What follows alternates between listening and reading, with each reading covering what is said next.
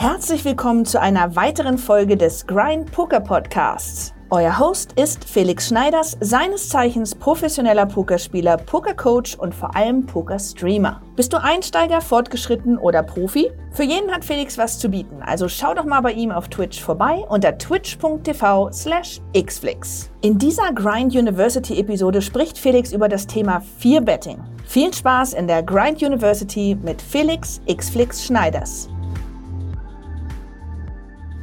Heute geht es in der Grind-Uni um das Thema Fear-Betting und erstmal will ich vielleicht vorab erklären, was eine Fear-Bet überhaupt ist. Eine Fear-Bet ist die vierte Bet in einen Pot. In einem Pot ist die erste Bet immer die Blinds, also Small Blind und Big Blind.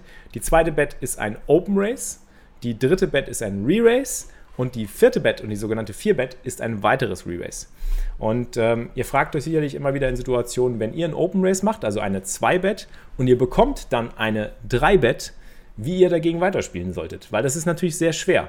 Wenn ihr aggressiv vor dem Flop spielt und ihr begegnet Gegenaggression, ist das, glaube ich, wirklich eine Situation, in der man eine schwierige knappe Entscheidung treffen muss. Will man das bezahlen? Will man da nochmal drüber gehen? Muss man das wegschmeißen?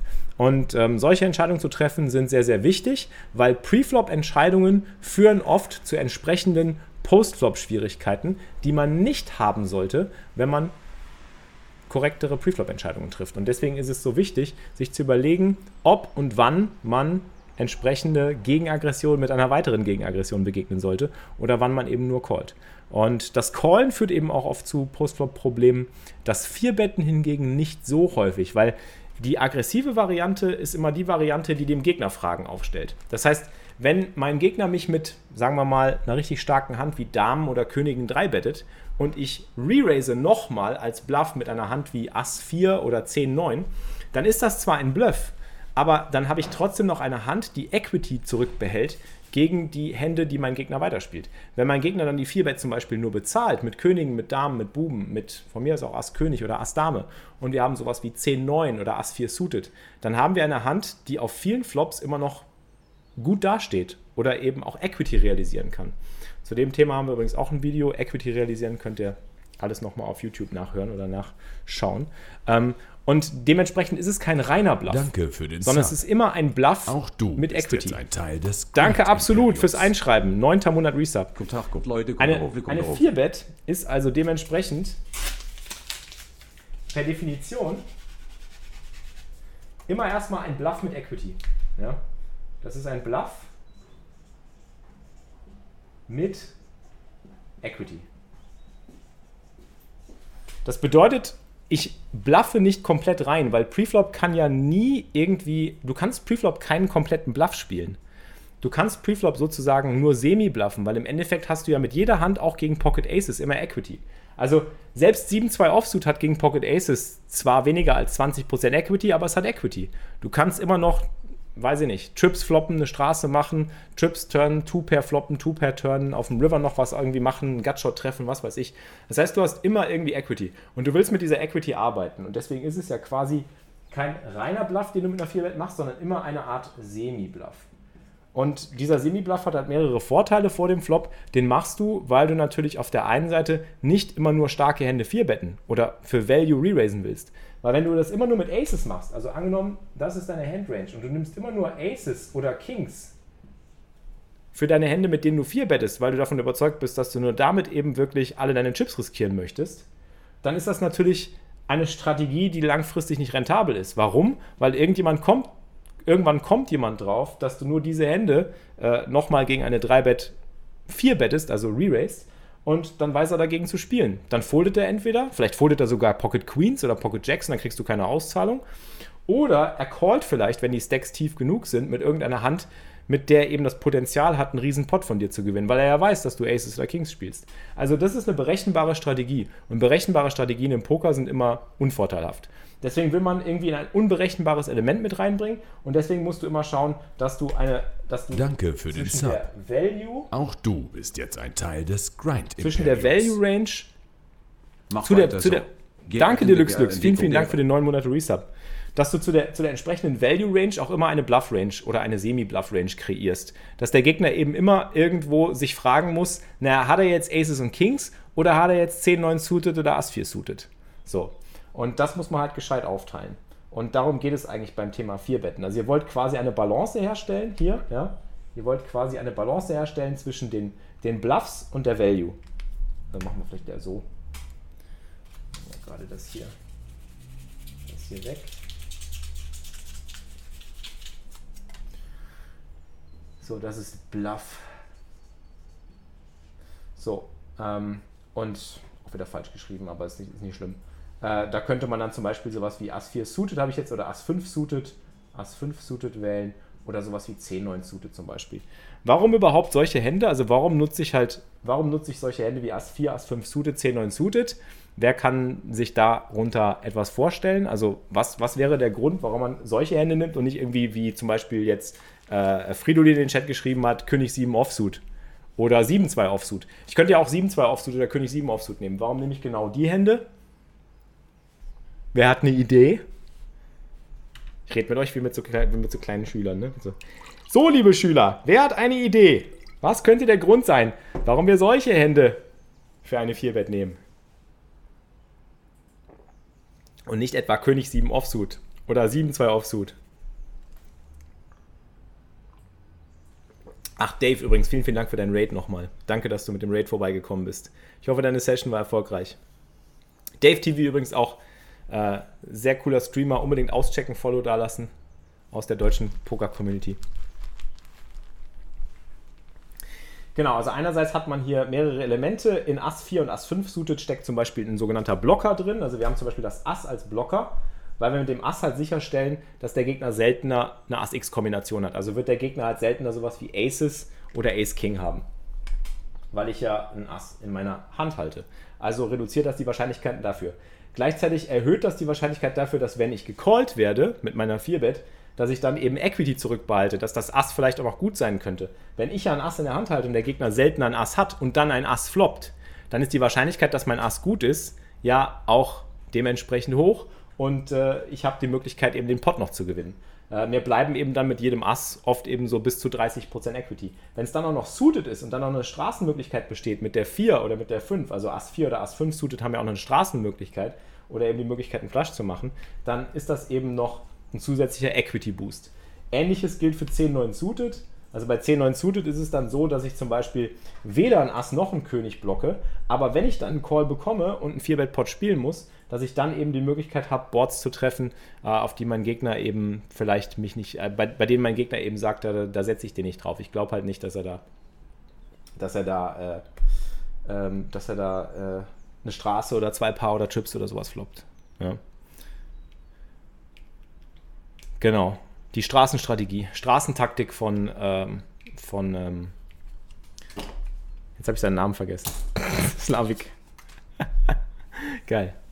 Okay, und Suited haben, genau, Sebi sagt, Suited haben bessere, Suited Hände haben generell eine bessere Performance gegen Overpairs, weil du eben sehr oft ein Board weiterspielen kannst, auf dem du Equity flops, sprich auf denen du zum Beispiel äh, eine Straßen- oder eine Flush-Möglichkeit bekommst. Da kannst du ja auch weiterhin aggressiv bleiben. Stellt euch vor, ihr habt Ass 5 suited und der Gegner, ihr 4 bettet den Gegner mit Ass 5 suited und der Gegner callt die 4 Betten, hat Pocket Queens oder Pocket Jacks und der Flop kommt King High. Könnt ihr Druck machen, könnt ihr halt Druck aufrechterhalten. Oder der Flop kommt irgendwie mit Low Cards und ihr bettet Flop und er callt und auf dem Turn äh, bettet ihr nochmal, es ist genug Stack dafür da. Äh, Gibt es halt die Möglichkeit, dass er vielleicht eben sowas wie, wie Pocket Jacks auch mal foldet.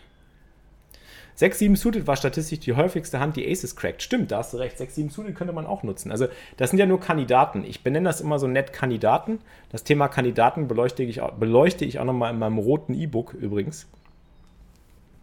Und äh, äh könnt ihr auch da gerne nochmal nachlesen. Das sind alles so Handkombinationen, die gute Kandidaten darstellen. Das heißt nicht, dass man diese Hände immer nehmen sollte und dass man immer bluffen sollte, sondern dass man diese Hände halt berücksichtigen sollte, wenn man denn dafür äh, sich entscheidet, einen Bluff zu spielen, weil man denkt, dass der entsprechende Gegner äh, ähm, der, der, der Typ ist, den man bluffen muss, damit man eben langfristig auch Wert aus seinen Aces und Kings zieht, Wenn ihr natürlich gegen jemanden spielt, der eh alles bezahlt und dem alles scheißegal ist, dann brauchst du diese ganzen Bluffs ja gar nicht irgendwie berücksichtigen. Dann kannst du ja sagen, ich bluff einfach gegen den niemals. Aber generell, wenn ich gegen einen smarten Gegner spiele, der sich darüber Gedanken macht, dann sollte ich eben beides irgendwie äh, in meiner Range drin haben, irgendwo zu einem gewissen Teil. Ass 5 suited sind tatsächlich in Position meistens ein besserer Call als 4-Bet, aber ein guter 5-Bet-Jam, wenn man gefierbettet wird. Guter Punkt von Agnivia. In Position, da wollte ich später drauf eingehen. Ich wollte jetzt eigentlich noch so eine Liste machen mit verschiedenen Faktoren, die bei meinen 4-Betten berücksichtigt, aber du bist jetzt schon, hast mir schon vorweggegriffen, Timo, sehr gut.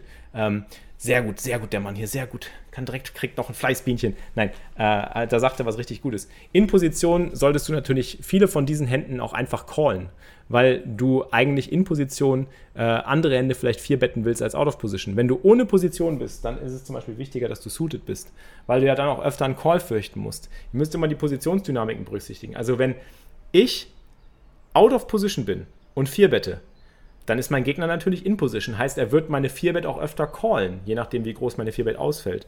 Also wenn wir, sagen wir mal, 100 Big Blinds tief spielen. Ähm, und dann brauche ich wieder Hände, die sich Post-Flop besser spielen, weil ich ja dann out of Position bin. Wenn ich in Position bin, ist mir das nicht so wichtig, weil wenn ich in Position bin, habe ich eh viel mehr Kontrolle über den Pot, kann viel mehr irgendwie äh, Steuerelemente durch Initiative oder durch Check-Behind spielen.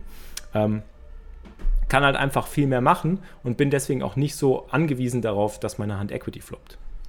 5, 6 suited, ist 10 9 suited nicht ein schlechter 4-Bet-Kandidat? Ass 10 suited callt die 4-Betten. Wir brauchen für eine Straight die Karten, die gerne 4-Bet gecallt werden. Gut möglich. Ich habe 10 9 suited auch jetzt nur als Kandidat aufgeschrieben. Man kann da sicherlich auch irgendwie variieren. Ich glaube, viele Solver werden dir da zu verschiedenen äh, Kandidaten raten. 5, 6 suited, 7, 6 suited. Generell sagt man halt immer, man nimmt irgendwie die Hände zum 4-Bet-Bluffen, die gerade nicht gut genug sind für einen Call. Ähm, also die halt gerade nicht gut genug sind, um äh, die 3-Bet zu callen. Wenn ich UTG Open Race und ich kriege eine 3-Bet, dann will ich eigentlich mit 5, 6 Suited die 3-Bet nicht callen, out of position. Auch mit 10, 9 Suited ist das nicht so geil, obwohl sicherlich das, obwohl das sicherlich noch ein besserer, besserer Call, bessere Call macht, ein 10, 9 Suited macht einen besseren Call als eine 4-Bet wahrscheinlich, das stimmt schon. Ähm, aber man kann ja auch andere Hände nutzen, also gerade in später Position. Ich wollte da eigentlich jetzt direkt überleiten zum nächsten, ähm, zum nächsten Punkt. Also hier wollte ich eigentlich erstmal nur beleuchten, dass man halt einen Ausgleich braucht. Das ist so der, der, der Key-Punkt. Ähm, gegen einen mitdenkenden Spieler, gegen einen Regular, gegen jemanden, der sich über Poker Gedanken macht, brauchst du irgendwo eine Balance. Weil wenn du immer nur das hier machst oder immer nur Value 4 bettest, äh, funktioniert das zwar gegen schwache Spieler, die, die sich darum nicht scheren, aber da wirst du halt langfristig dann bluten, weil er dann einfach bessere Entscheidungen treffen kann. Das ist halt eine verwundbare, eine angreifbare Strategie. So, und jetzt versuche ich das mal hier mit so ein Zettelchen zu, zu clearen. Ähm, das ist nicht besonders schön. Ich sollte vielleicht,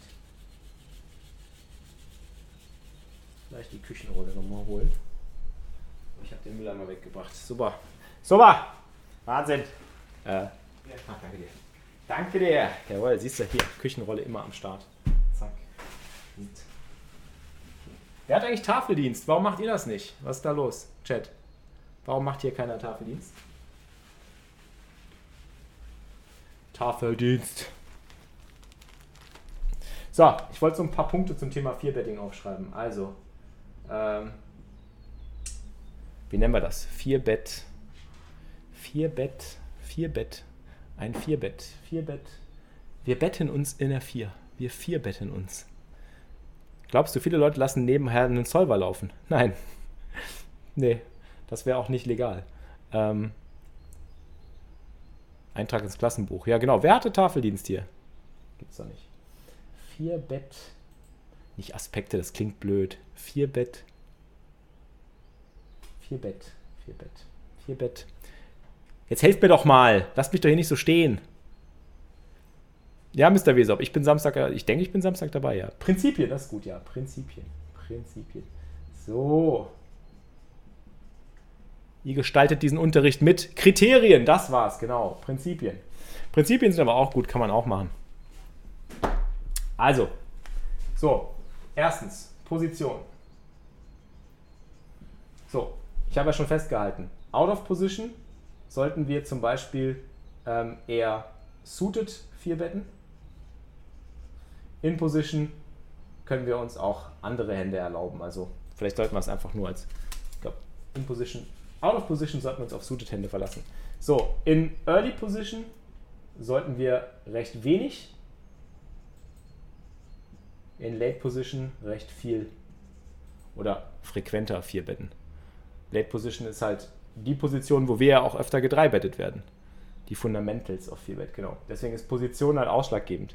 Äh, zu dem Thema, ähm, wie viel Bluffs wir haben sollten gegenüber ähm, einer Value-Hand, kann ich gleich auch noch ein bisschen was machen. Da wollte ich sowieso noch ein bisschen drauf eingehen. Äh, der zweite Punkt wäre, ähm, erste, erster Punkt ist Position. Äh, zweiter Punkt ist natürlich, ich glaube, das ist sogar, das müssen wir einen zweiten Punkt packen. Äh, zweiter Punkt ist äh, Handtyp. Also bei Handtyp nehmen wir eben äh, Dinge, die Blocker haben oder Equity. Und äh, da können wir berücksichtigen, dass wenn wir out of position sind, dass wir eher suited sein sollten. Suited und connected. Kann man gar nicht mehr lesen, oder? Kann man das überhaupt noch lesen, was ich hier schreibe? Voll die Sauklaue. Könnt ihr das lesen? Also, in Early Position wenig, in Late Position viel, ist relativ allgemein gehalten. Handtyp ähm, Blocker, also zum Beispiel sowas wie Ass X. Ähm, und Equity, wenn wir out of Position sind, eben darauf achten, dass wir in der Regel suited sein sollten. Und äh, gut, dass er sagt, der Pokerboy. Punkt 3 wäre eben, ich kann die Tafel noch ein bisschen zurückziehen, Stack Size. Stack Size ist ja auch wichtig. Ich schreibe es in Rot. Rot ist besser. Ich habe gar kein Orange mehr. Stack Size. Für die Stack Size natürlich auch relevant. Wenn wir Short sind, sind wir ja oft All-In mit einer 4-Bet. Das heißt, wenn wir, äh, wenn wir Short, also wenn wir Deep sind, wenn wir Deep sind, können wir uns viel mehr 4-Bets erlauben. Ja? Ähm,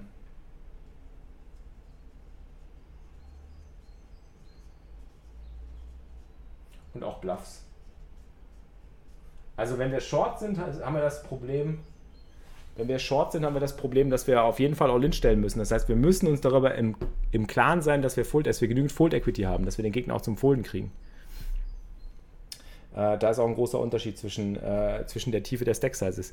Wir können uns natürlich so ein 4-Bet-Bluff mit Ass-4 Suited erlauben oder auch mit 5-6 Suited oder was auch immer, wenn wir davon ausgehen können, dass wir äh, entweder genug Full Equity haben oder eben, dass wir dann eben auch genug Stack haben, um Postflop weiterzuspielen. Wenn dann nur noch eine Pot-Size Bet left ist, dann wird es eklig. So, ähm, dann ist das andere Problem, wenn wir short sind und wir haben 5, 6 suited, können wir nicht mehr so einfach einen 4-Bet-Bluff spielen. Dann müssen wir mit ziemlicher akkurater Genauigkeit sagen können, dass der Gegner foldet, oft genug foldet. Äh, und da ist halt die Frage, ob das wirklich der Fall ist. Wenn wir mit 5, 6 suited gegen eine 3-Bet All-In stellen, werden wir halt je nach Stack-Size auch häufiger gecallt. Wenn wir nur 20 Big Blinds haben und der Gegner 3 bettet uns, wir sagen uns, na, jetzt reicht's, ich stelle 5, 6 Suited rein. Ich fahre die Tafel gerade runter, ihr seht nicht so viel, ne? Ich setze mich mal wieder, ist glaube ich besser. So. Ist wie in so einer richtigen Uni, ne? wo man die Tafel so rauf und runter fahren kann. Ich fahre nur den Tisch rauf und runter. So ist besser, oder? Dann können wir auch so nochmal ein bisschen. Genau.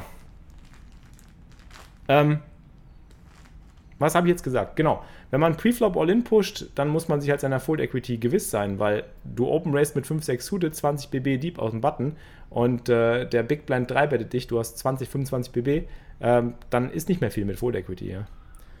Und äh, die Equity, die du hast, wenn er dich callt mit 5-6 Suited, ist dann natürlich auch nicht mehr da. Während du mit 5-6 Suited, wenn du irgendwie Open Raced und der 3 bettet dich und ihr seid 100, 150 Big Blinds Deep, dann kannst du sehr wohl 4 betten, kannst die Initiative an dich reißen, dann callt er dich vielleicht, dann spielst du einen Flop, dann spielst du einen Turn, dann spielst du vielleicht sogar einen River. Genau, der Punkt der Equity-Realisierung ist wichtig. Wenn wir Short sind, realisieren wir zwar unsere Equity, aber die ist dann halt zu gering und unsere Fold Equity auch. Wenn wir deep sind, können wir mit 5, 6 Suited auch in einem 4-Bet-Pot immer noch Equity realisieren und auch Fold Equity realisieren. So. Ähm, Tisch ist runtergefahren. Kojak sitzt doch schon in der ersten Reihe. Du bist doch hier im, im direkt im Auditorium bei der Technik. äh, genau, Out of Position hatten wir auch schon das Prinzip. Ähm, der vierte Punkt wäre Gegnertyp natürlich. Wichtig ist natürlich auch der Gegnertyp. Also, wenn ihr gegen einen tighten Typen äh, spielt, der eh nur irgendwie Premium Range 3 bettet, dann braucht ihr keine Bluff Range. wenn ihr gegen jemanden spielt, der eh alles callt, was ihr so 4 bettet, dann braucht ihr keine Bluff Range. Dann könnt ihr einfach eure stärksten Hände, mit denen ihr an All-In callen wollt, All-In stellen und die anderen Hände könnt ihr folden. Beziehungsweise callen, wenn dafür genug Stack-Size vorhanden ist. Ja. So. Das waren die Punkte. Habt ihr alles mitgeschrieben? Ich brauche jemanden hier für die Tafel, das geht so nicht mehr weiter. Der meldet sich freiwillig. So, genau, Sizing. Wir können auch über Sizing gleich sprechen. Eine Sache, über die ich noch sprechen wollte, ist ähm, auch eine wichtige Geschichte und zwar Sizing. ne, es gibt noch ein wichtiges Thema. Jetzt habe ich es gerade, jetzt ist es mir gerade entfallen. Ähm, ja doch, Thema Sizing. Thema Sizing können wir, glaube ich, berücksichtigen. Ähm, Thema Sizing. Also wenn wir 100 BB haben, 50 BB, 25 BB und weniger, das sind so die Unterteilungen, das sind so die Stack Sizes. Wenn wir uns jetzt die effektiven Stack Sizes anschauen, dann ist eine 3-Bet, also wenn ich jetzt mir so eine, so eine Matrix mache, so, ne?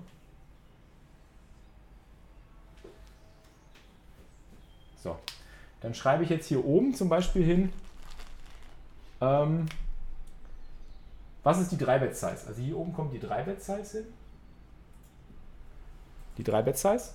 3-Bet-Size, sagen wir mal, ist irgendwie so bei 100 Big Blinds 9 bis 10 BB. Dann können wir dagegen zum Beispiel zwischen, weiß ich nicht, 25 und 30 BB wählen. Das 30 BB ist jetzt grobe Kelle. Ähm, das kommt darauf an, wenn man out of position ist zum Beispiel. Äh, man kann irgendwo das, das so 2,2 bis 2,5-fache wählen. Ähm, das passt. Damit riskierst du halt nicht, damit riskierst du halt nicht mehr als 33% deines Stacks.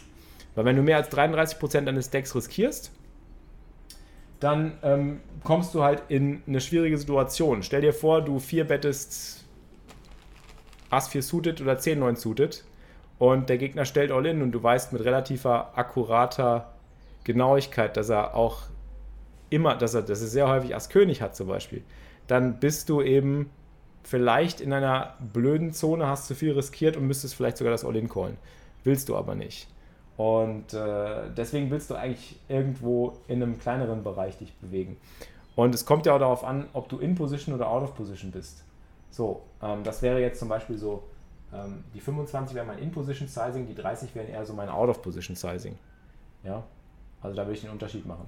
Bei 50 BB musst du ja noch kleiner werden. Wenn da die 3-Bet auf 9 oder auf 10 geht, dann kannst du ja eigentlich schon gar nicht mehr großartig 4 betten. Dann müsstest du ja eigentlich schon entweder, sagen wir mal so, auf, auf 18 bis 20 BB gehen, dann ist es aber auch schon mehr als die, dann ist schon fast irgendwo die Hälfte deines Decks. Das geht eigentlich auch schon fast gar nicht mehr. Ähm, Im Endeffekt kannst du hier auch schon wieder nur All-In gehen. Weil wenn du hier irgendwie bei 50 BB Open Raced und du kriegst eine 3-Bet auf 9, dann wird es schwierig. Wenn du hingegen aber eine 3-Bet auf 7 oder, oder auf 8 BB kriegst, dann kannst du ja hier in dem Bereich, kannst du ja irgendwie, sagen wir mal so 15 BB 3, äh, 4 Betten. Mit einer 15 BB 4 Bett hast du zwar, hast du auch noch nicht ganz die 33% erreicht. Dann, dann ist zumindest mit 15 BB kannst du da noch eine Size wählen, die, die dem Gegner halt suggeriert, dass du committed bist, aber nicht committed bist. In Position kleineres Sizing, out of Position größeres Sizing. Das ist immer das, das generelle Credo, ja, das stimmt. Und hier, ich meine, bei 25 BB ist eigentlich im Endeffekt alles, was du machst, sowieso nur ein All-In. Ähm, da kannst du ja auch kein 4-Bet-Sizing machen. 15 BB finde ich wenig. Ja, das Problem ist, wenn du mehr machst, bist du wieder über diesem ein Drittel deines Decks die Pilve. Und dann hast du ein Problem, wenn der Gegner Ass König Ass Dame All-In stellt. Oder auch Pocket Pairs wie 10er Buben. Stell dir vor, du 4 bettest Ass Dame oder du 4 bettest Pocket Jacks. Und der Gegner geht All-In. Und du hast das mit 15, du hast es mit mehr als 15 Big Blinds gemacht. Dann musst du es ja immer callen. Oder du 4 bettest mit Ass 4 suited. Selbst Ass 4 suited. Kannst du ja auch mal so als Beispiel rechnen. Guck mal. Ähm, Sekunde. Dazu kann ich dir gerade mal ein Beispiel rechnen. Ähm, damit hast du schon Full Equity. Unterschätzt das nicht. Und selbst, selbst wenn nicht, selbst wenn du einen Call bekommst, hast du ja Post-Flop auch noch die Möglichkeit zu spielen und Full Equity zu erzeugen. Und deine Equity zu realisieren. Es ist ja immer, du, du spielst ja Preflop keinen reinen Bluff. Du bist ja nicht nur auf die Full Equity angewiesen. Das ist ja das Schöne bei einer 4-Bet. Das Schöne beim 4-Betten ist ja, dass du nicht nur rein auf Full Equity spekulierst, sondern eben eine Kombination aus beidem machst. Equity und Full Equity Realisierung. So, Und wenn du jetzt zum Beispiel, sagen wir mal, ähm, dir überlegst, du 4 bettest Ass 4 oder nehmen wir mal Ass 5 Suited, den Premium 4-Bet-Kandidaten. Und der Gegner geht all in mit Aces, Kings, Queens, Ace, King und vielleicht sogar Pocket Jacks von mir aus. Dann siehst du, oh, das ist die Monte Carlo Methode, wollte ich gar nicht. Dann siehst du, dass du halt 30% Equity gegen diese Range hast. Du hast mit Ass 5 Suited 30% Equity gegen die Range des Gegners. Jetzt wird dir auch klar, denke ich, das ist nochmal für die Pilze.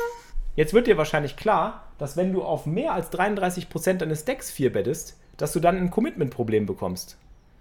Wenn du auf 15 oder 16 BB 4 bettest und du hast insgesamt 50, ist das ja weniger als ein Drittel deines Decks.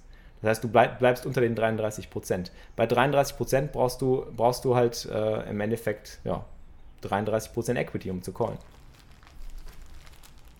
Du kriegst ja 2 zu 1, wenn der Gegner All-In pusht. Und ähm, genau, deswegen kannst du hier eigentlich nur mit diesen Sizings arbeiten, im Endeffekt. Also ich glaube generell sich zu, zu merken, dass man Out of Position eher groß machen sollte und In Position eher klein, führt ja auch dazu, dass wenn der Stack es nicht erlaubt, dass du Out of Position einfach ein All-In spielst, anstatt eine 4-Bet. Ähm, man muss sich halt immer überlegen, wie viel Fold Equity brauchst du und vielleicht geht es ja auch einfach nur darum, deine Equity zu realisieren, weil mit Ass 5 Suited zu 4 Betten und Call zu bekommen, ist ja völlig okay, weil du dann eben dein Equity realisieren kannst. So.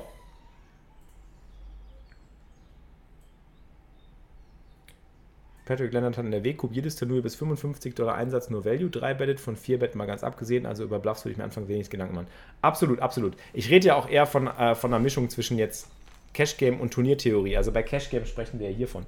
Bei Cash Game wäre es schon wichtig, dass man hier und da auch mal blufft, äh, wenn man gewisse Levels aufsteckt. Aber gibt dir absolut recht, ja. Absolut. Ja, ich wollte noch ein bisschen was zum Thema. Äh,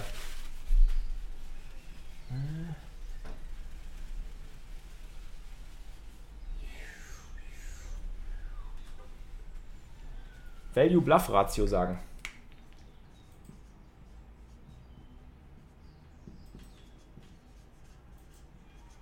Also Value versus Bluffs. Zum Beispiel, wenn ich für Value aus erster Position Aces, Kings, wenn das so die Hände, also wenn das die Hände sind, die, die ich bereit bin fürs Decks zu spielen, nur Aces und Kings. Ich möchte eigentlich in UTG an einem neunhände-Tisch möchte ich nur mit Aces und Kings Preflop reinstellen oder bin bereit, ein All-In zu callen.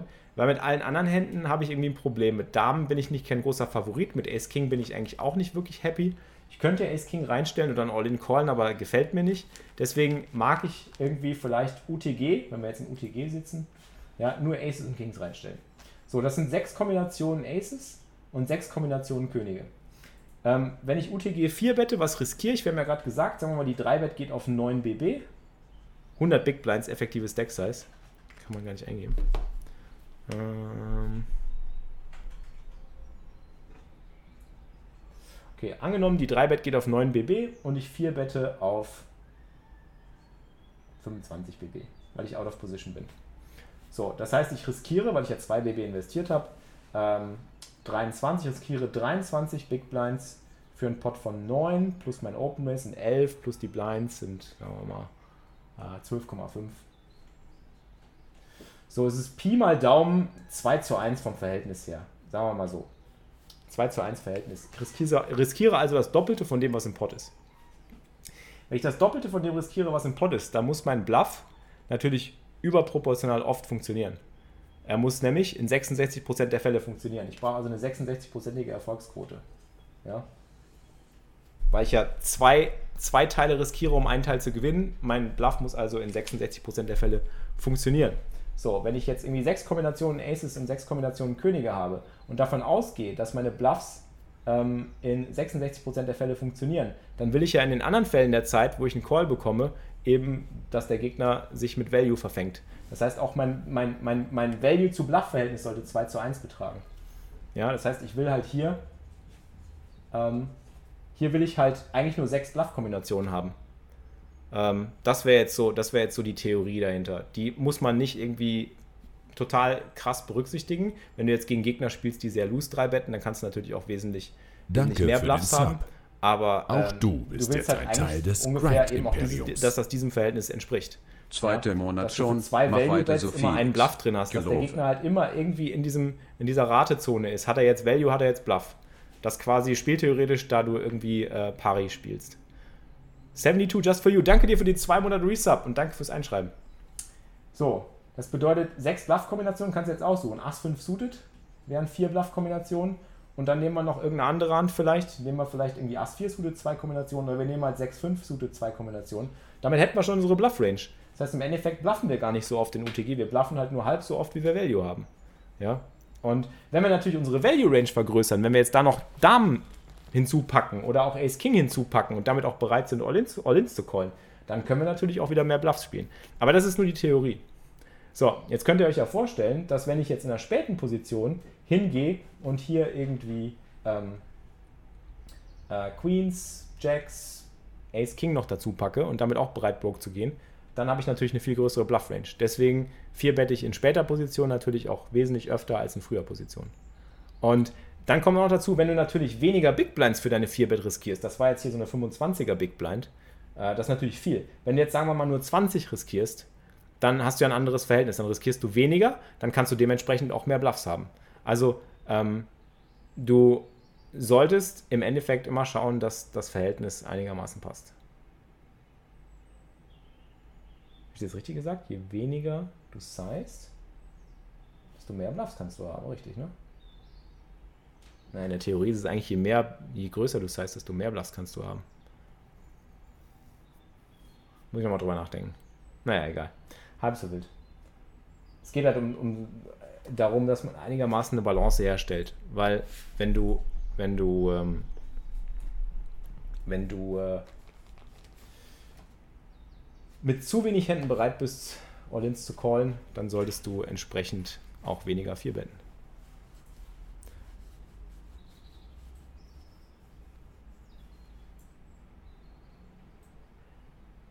Je mehr, desto, je desto weniger mehr. Ach, keine Ahnung. Sucht euch was aus. So.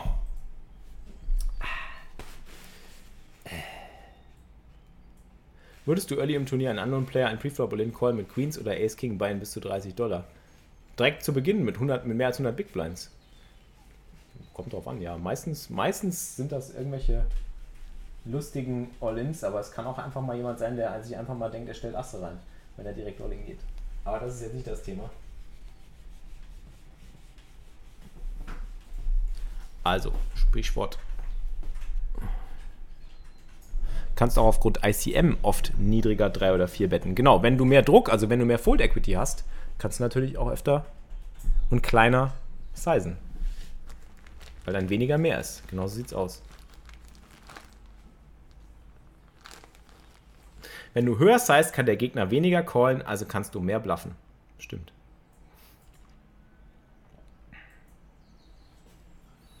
Kann mal während 5er donaten, dann muss Face kein Zebra mehr zum Reinigen. Ich brauche einen Tafellappen. Äh, gut, ich habe ein paar Beispiele vorbereitet. Äh, die wollte ich mit euch durchgehen, bevor wir jetzt gleich in den Grind starten. Und zwar, in der Schule will man immer Beispiele sehen. Man will nicht immer nur Theorie paukeln. So.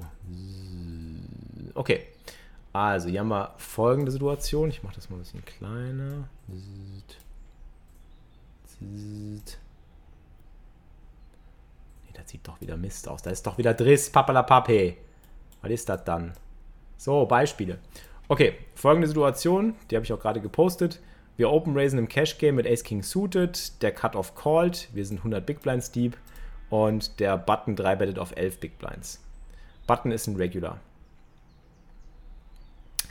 Hier finde ich zum Beispiel ein Call nicht gut, weil wir auch automatisch den Spieler in der Mitte einladen, um zu callen und wir dadurch eben immer out of position gegen zwei Leute agieren müssen. Und das ist eine ganz, ganz schlimme Ausgangssituation. Die Hand spielt sich natürlich nicht schlecht, also man kann hier auch auf jeden Fall callen und versuchen, seine Equity zu realisieren.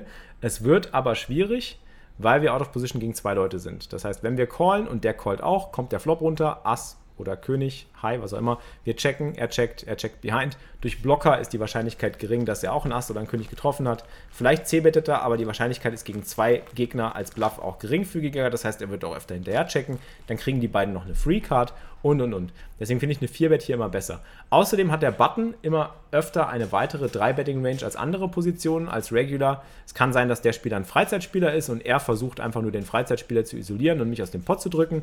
Er wird diese 3-Bet hier am Button sicherlich auch mit Händen wie Ass Bube, Ass Dame, Ass 10 suited, King Queen, King Jack suited und so weiter spielen.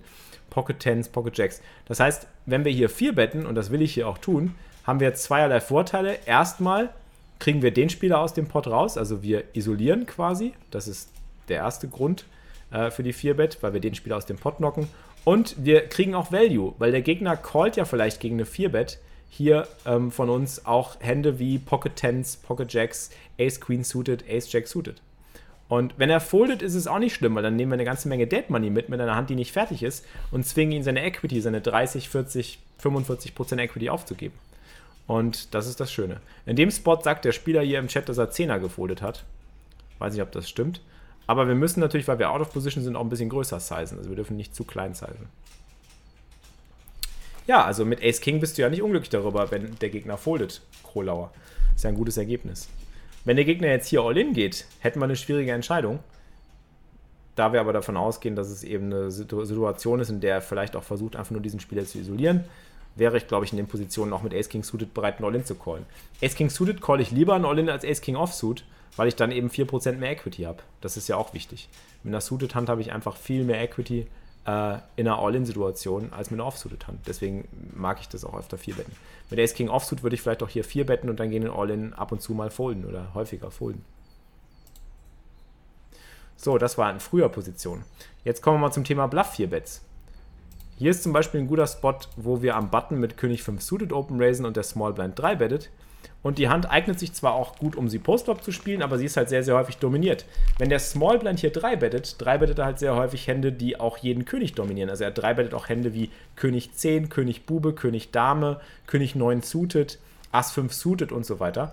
Und ähm, deswegen spielt sich die Hand zwar, weil sie suited ist, in Position besser oder ganz okay, aber ist auf jeden Fall ein viel besserer Bluff-4-Bet-Kandidat, weil wir müssen uns ja immer die Frage stellen, kriegen wir Besseres zum Folden? Und die Antwort ist ja. Wenn wir hier 4 betten, foldet er ja auch Hände wie zum Beispiel Ass 4 suited. Oder er foldet Hände wie König Bube, was ja auch schön ist. Und wenn er dann callt, haben wir vielleicht auch noch viel Equity, weil wenn er callt, hat er Hände wie 10er, Buben, hat er 9er, 8er, hat er vielleicht auch mal Ass 10 suited und dann haben wir mit König 5 suited immer noch gute Equity. Und wir haben Initiative. Und wir müssen es hier auch gar nicht so groß machen. Wir machen 19,5 Big Blinds gegen eine 9,5 Big Blind 3 Bet, weil wir ja eh Position haben. Wir scheuen uns ja nicht davor, hier in Position zu spielen. Also versus 27 Big Blinds out of position, auch wegen des Squeezes geschuldet, machen wir hier nur 19,5. Also können wir wesentlich kleiner sizen, weil wir Position haben. Und kriegen den Gegner hier zum Folden. Das war die Bluff 4-Bet.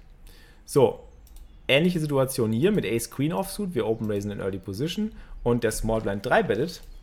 Wir haben Position mit Ace Queen Offsuit und wir können hier durchaus callen und wir können den Flop spielen. Aber das Ding ist, Ace Queen, suited, äh, Ace Queen Offsuit spielt sich ja hier auch nicht so optimal. Entweder floppen wir Ass oder Dame und müssen dann halt einfach in Position runtercallen und versuchen in den Showdown zu kommen. Wird auch schwer, oft Value rauszuholen aus der Hand. Oder ähm, wir werden einfach von unserer Equity gedrückt, weil der Gegner Aggression hat und wir floppen keine Ass, keine Dame und wir hätten es erst auf dem River getroffen oder so. Also wir haben Schwierigkeiten, unsere Equity zu realisieren und Value von schlechterem zu bekommen. Außerdem ist es ja auch eine Situation, in der der Small Blind vielleicht nicht ganz so weit drei bettet. Wenn wir jetzt hier vier betten hingegen in Position, wir machen es wieder etwas kleiner, ich mache nur 20 Big Blinds, haben wir wieder mehr Steuerung über die ganze Hand. Und wir haben hier auch sehr gute Blocker. Also um, um, um bei dem Thema Blocker nochmal zu bleiben, Ass und Dame sind gute Blockerkarten für unsere Hand, ähm, weil wir darüber gesprochen haben, wenn wir ähm, versuchen, jemanden aus dem Pot zu bekommen, sind Blocker halt relevant. Und ähm, in diesem Beispiel finde ich es halt ganz gut, weil wir sowohl Equity wie auch Fold Equity gut nutzen und dann einfach in vielen Situationen viele Boards viel besser angreifen können. Hier zum Beispiel. Hier reicht dann auf so einem Board in einem 4-Bet-Pot auf einem König hoch Flop ähm, reicht dann halt einfach eine sehr, sehr kleine C-Bet. Wir haben auch die perfekte Hand. Wir haben das Ass in Karo noch als Backdoor Nutflush-Blocker. Wir können den König repräsentieren. Er wird in seiner Range sehr wenige Könige haben. Der König ist perfekt für uns, Wolfie Spirit. Der König ist die perfekte Karte für uns zum Bluffen, weil der Gegner wird selten den König haben. Wir blocken King Queen, wir blocken Ace King. Der Gegner wird mit Ace King Preflop ganz oft All-In gehen. Das heißt, der Gegner hat wenig Könige in seiner Range und wir haben fast alle Könige in unserer Range. Und deswegen ist, das, ist dieses Board das perfekte Bluff-Board eigentlich. Also eigentlich ist der perfekte Bluff-Spot weil wir hier wirklich den Gegner auch besonders unter Druck setzen können. Weil er einfach eine mittelstarke Hand haben wird, wenn er die 4-Bet nur callt. Rumler sagt 3-Bet to 10 seems too low to me. I like small 3-Bets in position because you want people to call. You want people to call worse. If they are on a bluff, they will fold anyways, and if they have a hand that they want to continue with, they might call. But if you 4-bet too large, then they might just fold. Sizing auf dem Flop sehr klein, weil wenn der Gegner hier callt, müssen wir eh nochmal feuern auf dem Turn. Es ist ja nicht nur mit einer einfachen Bet auf dem Flop getan. Wir müssen ja viel, viel öfter noch auf dem Turn betten. Also auf dem Turn wollen wir dann sogar noch mehr Full Equity. Wenn der Gegner jetzt hier, sagen wir mal, mit 10ern einmal callt, können wir auf dem Turn eine große Bet feuern und dann foldet er seine 10er erst. Auf dem Flop foldet er die 10er, die 10er noch nicht. Auf dem Flop foldet er erst Bube oder vielleicht auch mal irgendwie Bube 10 in Kreuz oder so, aber glaube ich sogar nicht. Ich glaube, auf dem Flop callt er noch sehr, sehr viel, ehrlich gesagt.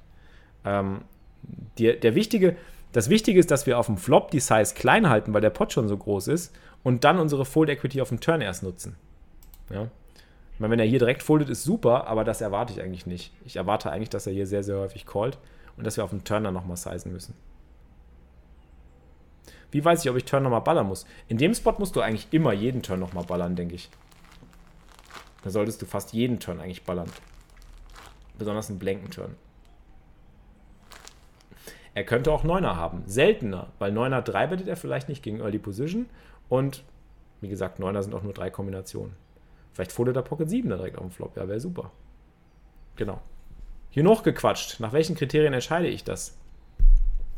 Das ist die Erfahrung. Da brauchst du einfach Erfahrung für. Da musst du einfach, genau wie wir auch am Freitag im Coaching gesagt haben, ähm, musst du einfach schauen, in welchen Spots du die Full Equity raushauen kannst. Und nicht immer nur einmal feuern, sondern mindestens zweimal. Minimum. So, wie sieht du? Sind noch Fragen hier von den Studenten? Eine Testbett. Haben die Studenten noch Fragen? Gibt es noch eine kleine Zusammenfassung? Ja, eine kleine Zusammenfassung vom Thema vier Betten. Also, fassen wir zusammen. Du brauchst Balance. Du willst also entsprechend oft für Value. Wo sind denn meine ganzen Stifte hin? Die liegen doch dort drin. Ich doof. Die liegen Ja, ja. doch hier Ach, in da. Schatulle. Juhu, in, in einem Kästchen liegen die. Im Kästchen liegen die. Weißt du, warum die dort liegen? Weil der Darth Vader da die schön für mich, für mich. So sieht es aus, ne? Was machst du, wenn er dich mit Ace Queen in dem Spot raced? Folden. Na, einfach folden. Einfach folden. Du hast in letzter Zeit häufig immer Ace King weggelegt gegen drei Bets. Was ging dir da durch den Kopf? Dann war es wahrscheinlich in schlechten Positionen. Oder es ging ums Turnierleben in einer zu frühen Phase. Das sind eher noch so die Sachen, die mich davon abhalten. Also, warum wir vier betten? Der Grund ist Balance. Wir wollen unsere Bluffs, wir wollen unsere Value 4 Bets mit Bluffs ausgleichen. Also, dass unsere Gegner nicht komplett gegen uns ähm, eine Berechenbarkeit entdecken in unserem Spiel. Also, wir wollen quasi unberechenbar bleiben. So, dann wollen wir äh, out of position groß, in position klein 4 Betten. Dann wollen wir in äh, early position wenig, late position viel 4 Betten. Was noch? Dann wollen wir ähm, out of position eher äh, suited Hände, vier Betten, in position eher Blocker. Und was ist noch? Was kann man noch zusammenfassen? Ähm, Stack Sizes beachten, genau. Guter Punkt. Stack Sizes beachten. Also es könnte sein, dass es gegebenenfalls ein All-In ist, dass, dass die 4-Bet immer ein All-In ist. Das ist halt, das ist halt dann blöd, wenn es dazu kommt. Fällt noch jemand ein Punkt ein? Bruder muss groß, genau. Habt ihr noch jetzt?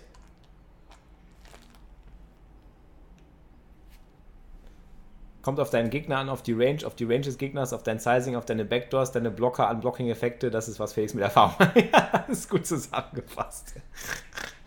Ach, der Timo. Der Timo könnte auch hier gut, gut hier Prof, Prof sein. Ehrenprof. Äh, ja. Fehlt noch was? Oder haben wir alles?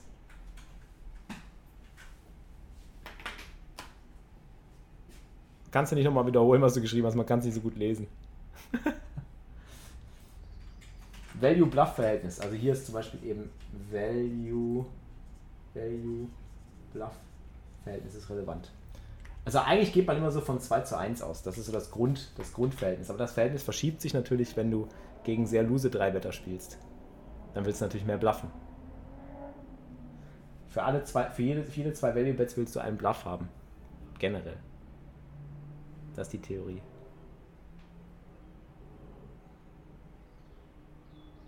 Die 3-Bet-Prozent des Gegners ist ungemein wichtig. Das ist das, was ich meine. Gegnertyp. Genau. Gegnertyp. Also jemand, der irgendwie sehr, sehr loose 3 bettet, den solltest du eben nur dann Bluff 4 betten, wenn du auch entsprechend Folds erwarten kannst. Und jemand, der sehr loose 3 bettet und irgendwie nichts folden kann, den solltest du gar nicht Bluff 3 betten, Bluff 4 betten. Und jemand Tightes, der dich nur mit Value 3 bettet, den solltest du auch nicht 4 betten als Bluff. Das sind so die Prinzipien, die dahinter stecken als Gegnertyp. So. Dort Wort. Die Masterclass zum Thema 4 Betten für Fortgeschrittene. Das war's mit der heutigen Podcast-Folge, präsentiert und gesponsert von PokerStars, der größten Pokerschule der Welt. Weitere Sponsoren von Felix sind MuchBetter und DTO Pokertrainer. MuchBetter ist eine App-basierte E-Wallet für kostenloses Zahlen, auch auf PokerStars. Meldet euch an unter muchbetter.com/flix. Bei DTO bekommt ihr 20% Rabatt mit dem Code GRIND20, G-R-N-D 20. Viel Erfolg an den Tischen und bis zum nächsten Mal.